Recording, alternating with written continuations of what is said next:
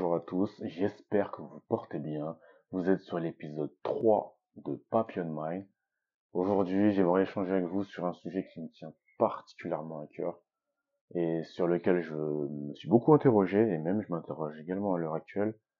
C'est celui de notre mission de vie, de notre rôle sur Terre, de notre valeur ajoutée. Jingle.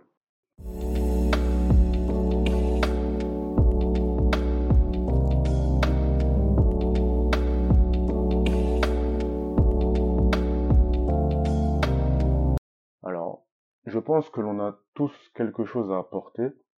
Néanmoins, trouver quoi, c'est assez compliqué. Surtout euh, lorsqu'on a été habitué euh, à être dans une case. Dans mon cas, je me rappelle qu'à l'école, on était orienté au collège et au lycée par rapport à nos notes et non par rapport à ce que l'on aimait faire. Et franchement, je trouve que c'est grave triste. Car lorsque tu te retrouves en cinquième année dans un domaine et que lorsque, lors de ton stage de fin d'études, tu te rends compte que le poste que tu pensais être fait pour toi suite à tes recherches métiers ne l'est pas, c'est dur. Franchement, c'est très très dur et frustrant surtout. À cause de ça, eh bien, on ressent naturellement un sentiment de frustration, tu es d'accord? Lié au fait qu'on a eu l'impression d'avoir perdu du temps. Énormément de temps, parfois même. Il y en a pour qui l'orientation ça fonctionne. Bravo. Et d'autres, non, malheureusement. Il y a quelques jours, j'ai vu un tweet où une personne avait raté son année et elle se demandait si elle allait la redoubler car elle a constaté qu'elle n'aimait pas ce qu'elle faisait. Et en même temps, elle se demandait est-ce qu'elle allait se réorienter? Donc, tu vois, elle était clairement dans le flou, elle était très frustrée, chose qui est compréhensible. Hein. Et étant donné qu'elle s'était beaucoup investie dans sa formation, eh bien, c'était difficile pour elle. Personnellement, cette frustration, c'est une chose que j'ai aussi rencontrée dans ma vie professionnelle, où j'avais beau démontrer par A plus B certaines compétences que j'avais développées par moi-même, et certaines également appétences. Malgré tout ça, on ne m'a pas donné ma chance. Pour la petite histoire, c'était pour travailler dans le domaine de la data informatique. Du coup, pour ceux qui ne savent pas, c'est tout ce qui est en rapport avec la donnée informatique. J'ai un diplôme actuellement en informatique, mais pas précisément dans le domaine de la data, étant donné que je n'avais pas d'expérience non plus, malgré tous mes arguments, ça bloquait. Or, que par le passé, j'avais fait pas mal de recherches sur le domaine, j'avais même orienté mes études dans la direction souhaitée, de façon à obtenir ce que je souhaitais. Malheureusement, ça n'a pas payé. J'ai donc dû pendant plusieurs années travailler dans un domaine qui n'était pas le mien. Et ça, franchement, je le souhaite à personne. Et ce qui est frustrant, c'est que parfois, même si tu prouves tes compétences, on ne t'offre pas toujours l'opportunité de faire tes preuves. Chose que je peux comprendre, surtout si tu n'as pas d'expérience réelle dans le domaine souhaité. Néanmoins, comme j'aime si bien le dire, si personne ne te donne une chance, tu n'auras jamais d'expérience. C'est clair. Il n'y a pas de fumée sans feu, c'est sûr. Ça peut paraître logique que par rapport à nos études on est dirigé vers certains métiers, je vous l'accorde. Néanmoins, quand on souhaite se reconvertir après plusieurs années dans le monde du travail, eh bien ce n'est pas toujours facile, surtout en France. Car ici on aime bien être rassuré par les diplômes, comme si cela prouvait qu'on était réellement apte ou bon, or que ça ne veut absolument rien dire. Tu peux être très bon à l'école, et au travail, tu vois, c'est pas ça. Donc voilà. J'en suis quelque part une preuve. Aujourd'hui, je travaille dans le domaine de la data en informatique. Néanmoins, j'ai dû me réorienter. Donc retourner étudier des choses que je connaissais déjà. Tout ça uniquement pour assurer mon futur employeur. Comme si ce bout de papier que j'ai obtenu bah, prouvait que j'étais bon. Et encore, j'ai eu de la chance. C'était une formation courte, parce que j'avais déjà des compétences. Imagine, par exemple, celui qui est dentiste, qui est bon dans le domaine du marketing, qui souhaite se réorienter dedans et obtenir un CDI. Imagine le combat que ça doit être pour lui.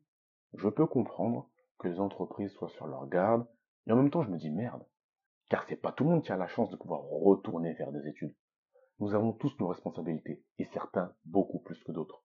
Certains ont des enfants, des crédits à payer, autres, peu importe. Ils ne peuvent donc pas se permettre de démissionner pour retourner sur les bancs de l'école. De plus, il y a des cours du soir, on pourrait dire.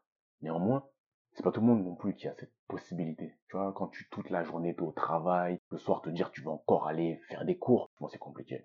Tout ça pour dire qu'on ne devrait jamais laisser personne nous mettre à une place qui n'est pas la nôtre, malgré les belles paroles. Pour cela, il faut faire preuve de clarté d'esprit et se poser les questions nécessaires. Comme par exemple, qu'est-ce que j'aime faire? Qu'est-ce qui me fait vibrer? Qu'est-ce qui me saoule? Au bout de quelques jours. Dans quoi je suis bon? Quelles sont mes qualités? Quels sont mes défauts? Ou encore, une question importante, quelles qualités ou défauts les autres pointent du doigt me concernant?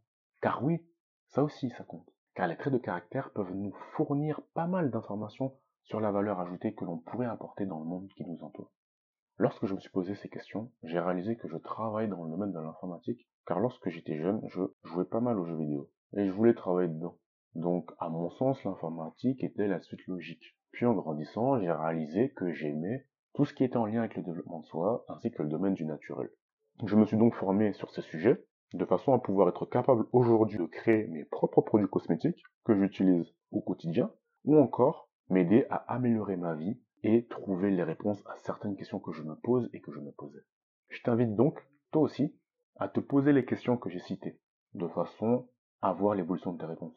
Car tu sais, hier tu pensais quelque chose, aujourd'hui tu penses autre chose, et demain ça sera aussi différent, ça se trouve.